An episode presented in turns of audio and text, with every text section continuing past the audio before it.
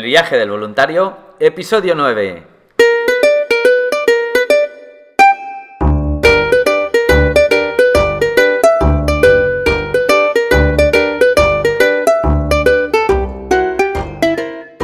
Hola, muy buenos días, bienvenidos una semana más al podcast donde vamos a hablar sobre el turismo responsable, experiencias de voluntariado, los tipos de programa, diferentes países y todos, todos los consejos necesarios para preparar tu viaje solidario.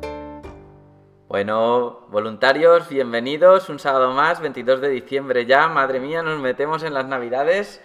Hoy es un día muy especial. Tenemos aquí a un miembro del equipo de Adventure. Ella es todo un ejemplo de valentía, de seguir los sueños.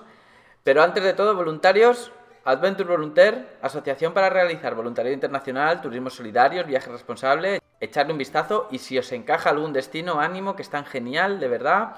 Os dejo el enlace por si me queréis encontrar o si queréis proponer algo para el podcast o dejar alguna pregunta para que la contestemos aquí. Es adventurevolunteer.org barra consultas o un correo directamente a sergio.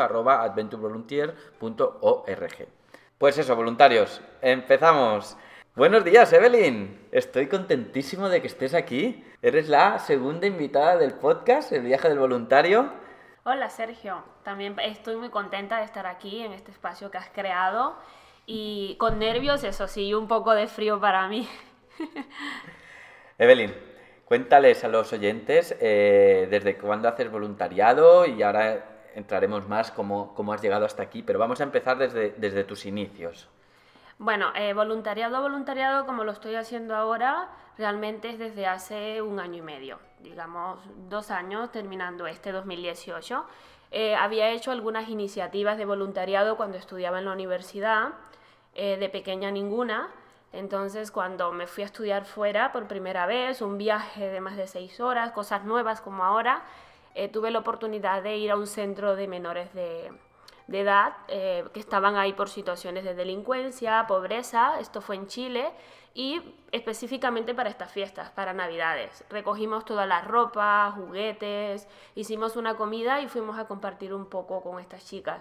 Esa fue como mi primera experiencia de voluntariado, que entonces no sabía que era voluntariado realmente. Fue una iniciativa que se dio y lo organizamos con otras amigas. Digamos que tú ya tenías ese carácter ¿no? solidario de ayudar, de, de siempre, allá donde hubiera una ayuda, estar tú. ¿Y te acuerdas el momento, el punto clave, ¿no? De por qué hoy estás aquí, de cuándo conociste la organización? Sí, eh, Adventure, o digamos a sus dos primeros fundadores, cuando inició los conocí eso como alrededor del 2015. En mi país, Panamá, ellos estaban como buscando eh, lugares donde poder ayudar y me consultaron por algunas vías de correos, de redes sociales, de que si conocías estos lugares que necesitaran alguna ayuda. Entonces los orienté y desde ahí, bueno, se me como que se despertó esa chispita en mí de decir, bueno, ¿qué es esto? Es otra manera de ayudar, de tener contacto con otras personas, de conocer otras realidades y desde ahí mantuve la comunicación con ellos dos. Claro, porque si ya el voluntariado de por sí eh, no, no, lo conocías mucho, lo que es el turismo responsable, el turismo solidario, no sabías ni que existía. No tenía ni idea que era el turismo responsable, sí había escuchado de la responsabilidad social, pero a nivel empresarial, que era, bueno, yo soy funcionaria y de ahí eh, dentro de la empresa o de la institución donde estaban hacían, digamos, entregas de regalos a escuelas o algunas comunidades, pero no le había puesto el nombre o el concepto. Muy bien. Entonces, cuando empezaste a cooperar con Adventure, ¿qué actividades empezaste a realizar? Bueno, primero, como solo tenía disponible los fines de semana, eh, les ayudaba un poco en las recogidas con los voluntarios o me acercaba a donde tenían las instalaciones del proyecto, a organizar alguna actividad como de reciclaje, que fue una de las primeras que participé en Adventure Volunteer. Y solo eso, eh, orientación de cómo movilizarse, em, la logística, la coordinación también con comunidades indígenas en Panamá, que hay varias.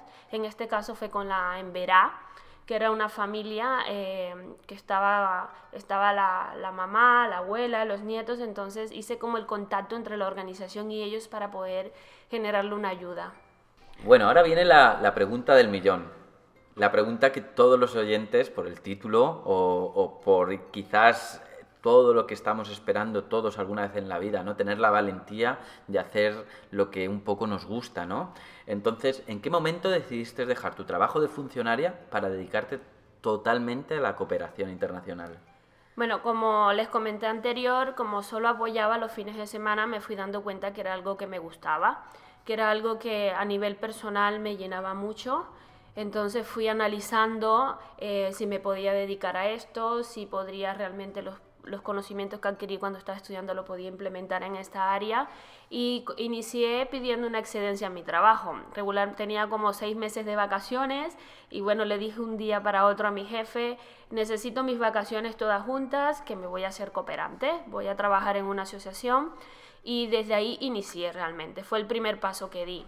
Después como vi que sí funcionaba, que había un espacio donde me podía dedicar, eh, que podía aportar otras cosas a nivel personal como profesional, pedí otra excedencia más larga, de otro año.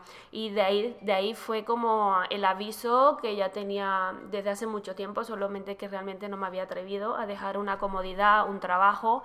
Eh, también la, la facilidad de ahorrar, ¿no? Porque dedicarse al voluntariado eh, al, al a la cooperación internacional, es decir, no, no, vives de eso, es cero salario realmente. Entonces, ver, buscar otras alternativas de generarme un salario, pero a la vez colaborar y ayudar para otras personas. Eh, a mí lo que la organización me, me ofrecía en este caso era los gastos de manutención o movilizarme en los diferentes países para ser coordinadora, supervisar a los, a los voluntarios, grabar experiencias. Exacto, allí estuviste como en esa excedencia, me acuerdo perfectamente, tan larga que cogiste, ya pudiste estar cooperando directamente con nosotros, nos hiciste una gran ayuda, ¿no? ¿Y cómo fue la experiencia como coordinadora en Panamá? Cuéntanos, eh, que ahí fue tu primer contacto ya de, con esa responsabilidad, ¿no? Ya pertenecías al, al, al, equipo. Me acuerdo que manejaste en torno a 150 voluntarios, 200, entre proyectos de enseñanza, entre los proyectos de tortugas. Realmente fue una, una experiencia genial. No hay una palabra que englobe todo lo que realmente viví y sentí ese año. Eh, aparte de que tú conoces a todos los voluntarios, como coordinadora tienes que jugar un papel, pero también conoces eh, y haces amigos. Tiene, haces también una familia. Por lo menos en mi caso, eh, todavía sigo en contacto con otros voluntarios porque te dejan algo más allá de un paso de 15 días o de 3 meses o un mes. Conectas con uno más que otro y realmente a nivel personal fue una experiencia enriquecedora. Eh, aprendí mucho también a convivir, a conocer otras culturas, porque hay que, hay que decirlo, la cultura, cómo se vive en España es muy diferente a cómo se vive en un país latino y en este caso en Panamá. Eh, yo tuve muchos choques culturales y fue muy bonito porque recibí voluntarios de diferentes partes de España, también de Alemania, algunas de Portugal. Entonces, conocer esas diferentes maneras de cómo vives, las frases o palabras que también dices que, tienen conceptos diferentes, como pena o vergüenza, en este caso, que para mí pena es, eh, puede ser que tenga vergüenza de algo y para ellos no. Entonces, no les puedo decir una sola palabra realmente. ¿Cuáles eran tus actividades? ¿Qué hacías normalmente en tu función de coordinadora para que nuestros oyentes sepan qué es el papel de una coordinadora y cómo, cómo se van a sentir o bueno, eh, una de las funciones o actividades principales era preocuparme antes que el voluntario llegara, organizar la recogida en el aeropuerto, estar ahí eh, cuando llegaba, verificar la hora, el vuelo, si había algún inconveniente con su vuelo o su día de llegada, tenía que estar anuente. Cuando el voluntario llegaba, lo tenía que trasladar a las instalaciones. En este caso depende del país. bueno, yo en Panamá eh, y del programa donde iba, si iba el programa de enseñanza tenía que ir a la casa del voluntario, entonces tenía que llevarlo ahí, darle la orientación, explicarle las reglas y normas de la casa. Si iba el programa de tortugas marinas tenía que decirle que hacía una noche ahí, después armar toda la logística para llevarlo al día siguiente al programa, presentarles con antelación al coordinador o los datos de teléfonos. También hacemos un proceso de firma de, de un convenio o contrato dentro del país donde se explican las normas de la casa, las normas del país, algunos datos culturales también, para que no haya un choque muy fuerte. Aparte de eso, también doy lo que es el seguimiento, el día a día, lo llevo el primer día a la escuela, le explico cómo es el tema de la educación, las maestras, lo que se pueden encontrar ahí, porque es muy diferente a España y puede ser muy fuerte el choque. Más si eres maestro o educador, puede ser un poco fuerte. Sé que has estado en Barcelona con compañeras, en exposiciones, en Valencia conmigo, con Vero. ¿Cómo es trabajar en España después de tanta cooperación en Panamá? Eh, como dije, bueno, aparte de tener el contacto con voluntarios, también he hecho amigos, he hecho familias, digamos, mi hermana, que lo puedo mencionar, en este caso Ana, que nos llamamos así por cariño, ella es de Barcelona.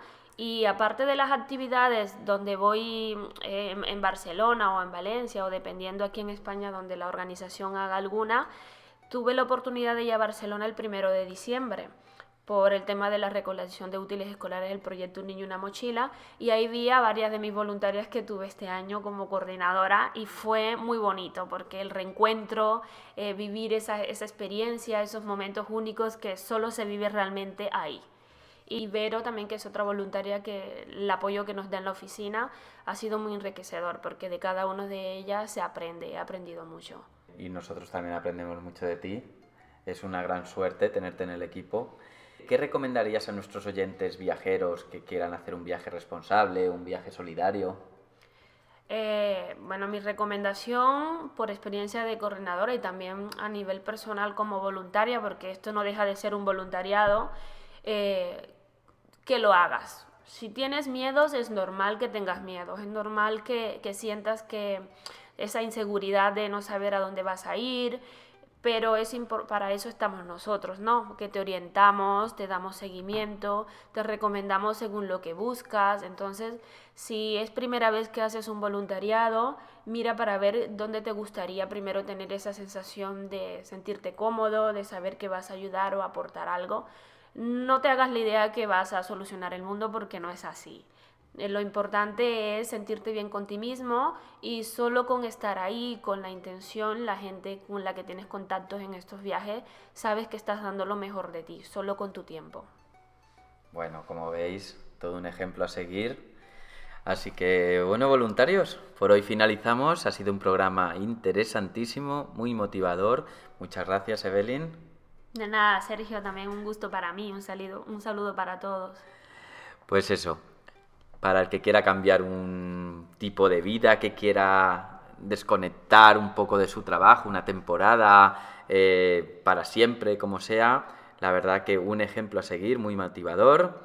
Así que recordar que siempre me vais a poder encontrar en la página de la asociación Adventure Volunteer para cualquier otra consulta si queréis venir de invitados. Recordar un correo a sergio arroba Y no os olvidéis que si os ha gustado el programa, poner un me gusta en iVoox, 5 estrellas en iTunes, en Spotify, ahora también en Google Podcast. Así que ahora sí, voluntarios, me despido de todos, os deseo un feliz sábado, un bonito domingo, una bonita Navidad y hasta la próxima semana.